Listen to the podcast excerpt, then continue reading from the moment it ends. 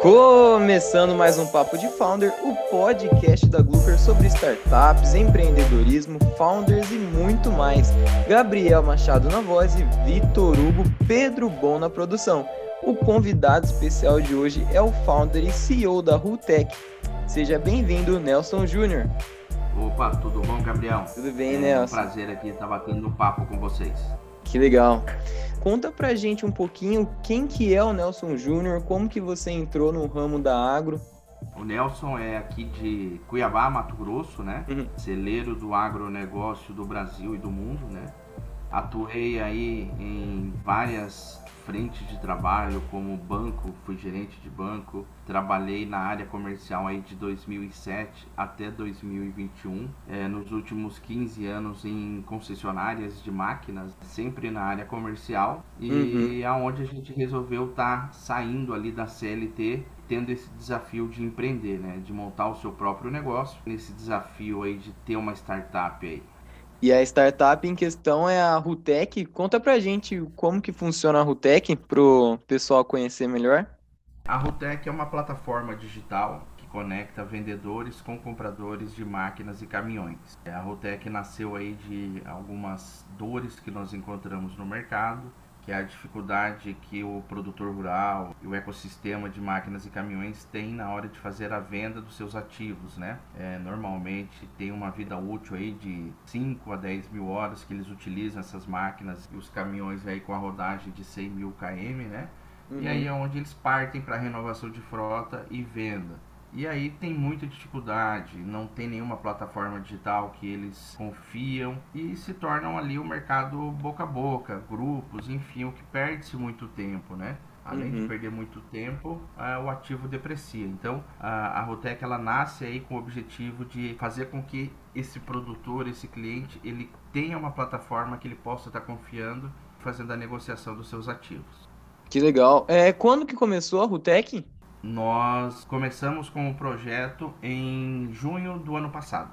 Que legal, é recente. É, você e o Marcelo conversaram, né, o Marcelão, a respeito de estar tá reforçando essa equipe de vocês. E o que, que vocês esperam encontrar nesses novos funcionários? É, na verdade, quando a gente vai validando aí a, a, os produtos, né, você vai tendo necessidade de ter mais pessoas para o teu time, né? Uhum. É, hoje a Rutec é composta por mim, que faço a parte comercial, pelo Christian, que faz a parte de tecnologia. Temos dois desenvolvedores e temos duas pessoas de marketing e um back office de administrativo.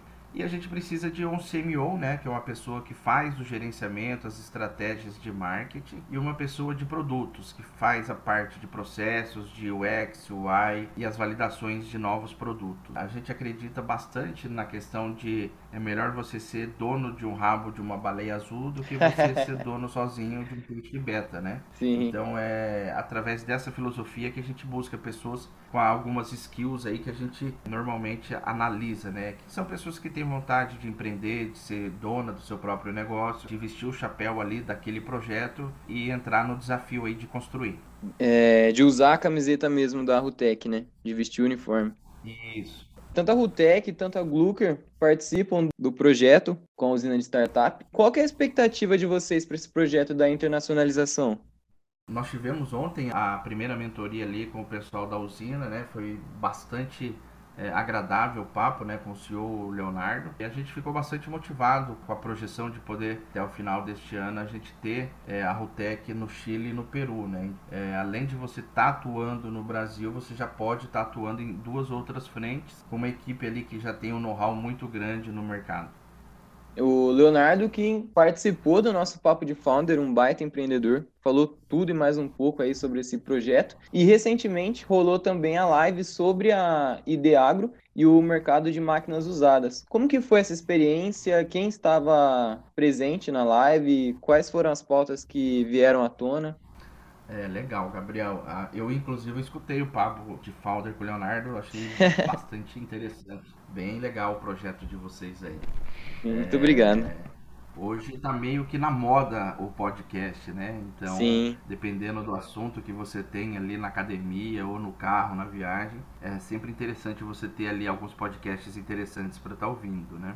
É, a gente sempre está fazendo algumas lives aí que sejam relevantes para nossa audiência. Recentemente a gente fez uma live aí que você citou que é, é sobre o Ideagro, né? O Ideagro ele é um, um registro de máquinas para poder transitar em vias públicas a Confederação Nacional de Agricultura, junto com o Ministério de Agricultura, criaram e normatizaram é, o Ideagro agora no mês de março, aonde todas as máquinas vendidas no Brasil, todos os tratores, eles vão ter que ter, sair de fábrica e da concessionária com registro, que é como se fosse um Renavan de carros e, e, caminhões. O mercado de máquinas ele não é regulamentado no Brasil uhum. e aí eles estão vindo para suprir essa lacuna, né? Poder dar uma segurança maior ali para a financeira que quer financiar uma máquina usada, para o seguro ficar mais barato, para que o mercado ele tenha ali a, a, a, questão da confiabilidade, né? Porque se hoje você compra no Brasil hoje muitos casos diários de máquinas roubadas, o cara que pegou aquele equipamento ele emite a nota de venda e está tudo certo.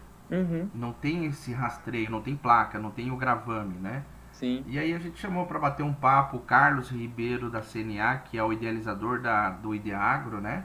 A Ana Helena, que é vice-presidente da Anfávia e diretora do grupo AGCO, que são fabricantes das marcas Massey Ferguson, Valtra e Fendt, né? Uhum. Uma das maiores aí hoje do mundo, que é alemã. E o presidente da ProSoja Brasil, agora ele é candidato ao Senado, né? É o Antônio Galvão e a Mona Lisa Pelicione, que é jornalista do agro. Foi um bate-papo para levar esse conteúdo aí para nossa audiência, né? Mais a, a título de informação mesmo.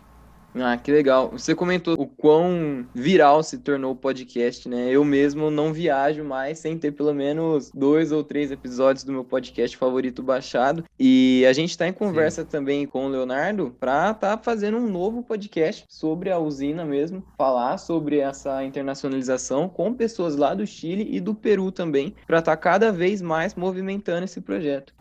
É legal, muito bom. É, eu escuto podcast já há bastante tempo, né? É, eu comecei ouvindo bastante o Thiago Negro, já tem uns seis anos. É o Primo Rico.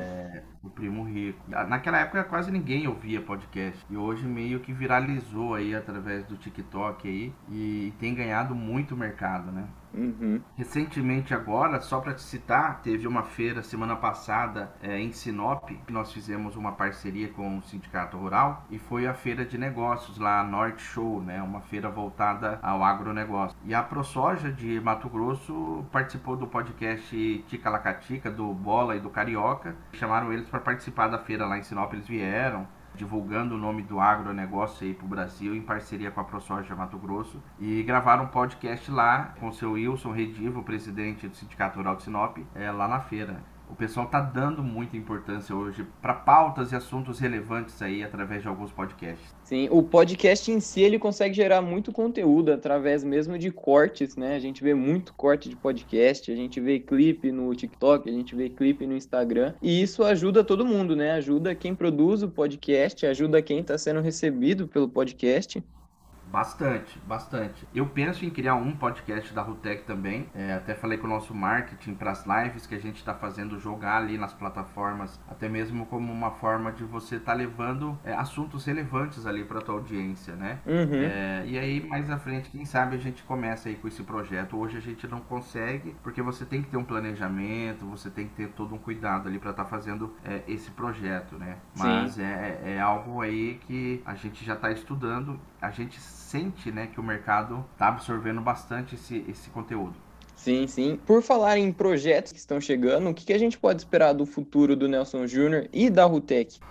A gente pode esperar aí uma startup que vem para solucionar um problema, uma dor aí, a necessidade aí do produtor rural de ter uma plataforma confiável, que ele possa estar tá vendendo seus ativos. A Rotec vai trabalhar em 360 graus, tanto para quem está comprando quanto quem está vendendo, é, anúncios, vendas, consórcio, seguro, financiamento, tudo que engloba o processo aí do início ao fim, a gente vai estar tá atuando. É, hoje a gente está no Mato Grosso por estratégia comercial focado aqui dentro, né? É muito Sim. grande o estado, tem mais de 200 mil produtores rurais, mas a gente pretende ali na frente expandir para as principais cidades do agro, não só do Brasil hoje, mas com a usina aí para toda a América Latina, né? Uhum. E depois, para poder tracionar, a gente pretende ampliar o portfólio de produtos, assim como a Amazon começou segmentada em livros, nós estamos começando É segmentados em máquinas e caminhões, mas no período de tracionar e ampliar o seu portfólio, a gente vai abrir para todo o ecossistema aí que contemple o produtor rural.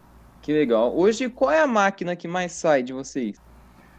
Hoje a gente tem muita demanda para tratores e carregadeiras, né? Uhum. É, são assim é, o gol do mercado aí de máquinas e caminhões, né? Todo produtor rural hoje ele tem uma carregadeira na fazenda e tratores para poder puxar um- uma plantadeira, puxar uma grade, são aí equipamentos muito procurados, né? E com a pandemia, Gabriel, é, eu não, não comentei, né? Prazo de entrega hoje no Brasil de uma máquina, um caminhão, um trator, uma carregadeira, ele está muito distante, né? O cliente coloca o pedido hoje na concessionária e vai receber essa máquina, esse trator, esse caminhão, essa colheitadeira, dependendo da marca e do modelo, após um ano. E vai demorar muito ainda para normalizar esse mercado, né? Agora com a guerra, enfim, que era para ser uma coisa aí pós-pandemia, ele vai demorar aí mais uns três anos para normalizar. E aí é onde a gente pode estar surfando uma onda bem legal, que é o mercado de seminovos aí, de máquinas usadas. E aí a gente vai ter toda uma estrutura para poder dar segurança. Já temos parcerias aí com a Decra para fazer um laudo, uma vistoria, colocar um selo Rutec que aquela máquina não é roubada, aquela máquina não está financiada, está em perfeito estado de conservação e que a gente Nossa, pode escalar esse negócio, né? Aham. Porque hoje o cara para comprar um trator, ele quer ir lá ver fisicamente, né? Sim. E se ele tiver uma vistoria, um laudo e um vídeo em alta resolução, se o cara tiver na Bahia e o trator tiver lá no Tocantins, ele tiver esse laudo da Decra, ele compra sem precisar estar indo lá ver. Uhum. E é nesse intuito aí que a gente quer escalar o nosso negócio.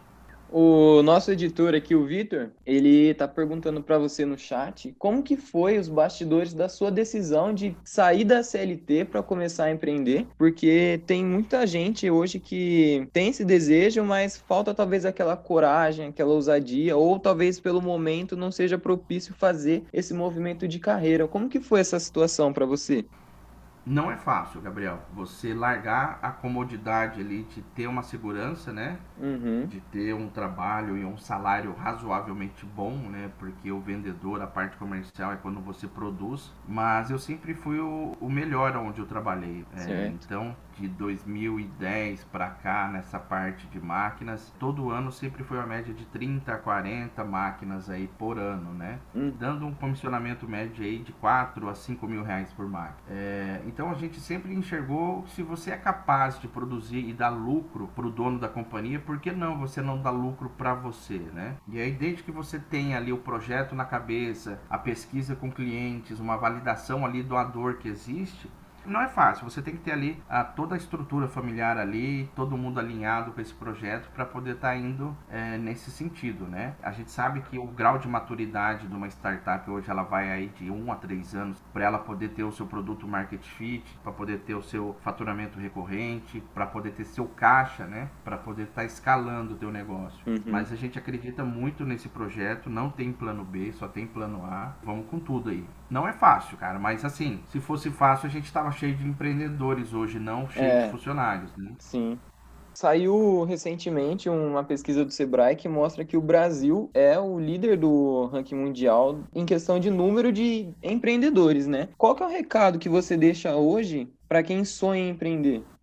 É, esse número de empreendedores, ele é meio fantasioso, porque ele veio de, de algumas crises que nós tivemos aí dos últimos anos, de muito desemprego, né? Com E certeza. aonde, e aonde o pai de família ele tem que se virar. Sim. É, seja vendendo um espetinho, seja vendendo um cachorro quente, ele está empreendendo, está trabalhando para ele, enfim. E o brasileiro ele é um cara que trabalha muitas é, profissões informais aí, o pessoal se virando de alguma forma para poder levar o pão para dentro de casa. Mas o que eu sempre falo é o seguinte: é resiliência. Você tem que vai ter momentos altos e baixos e você tem sempre que ter foco, tem que ter fé e tem que se dedicar. Você tem que estudar, você tem que entender do seu mercado, entender do seu produto, entender a necessidade do teu cliente e trabalhar. Quando você trabalha bastante, se dedica bastante, a recompensa um dia ela vem.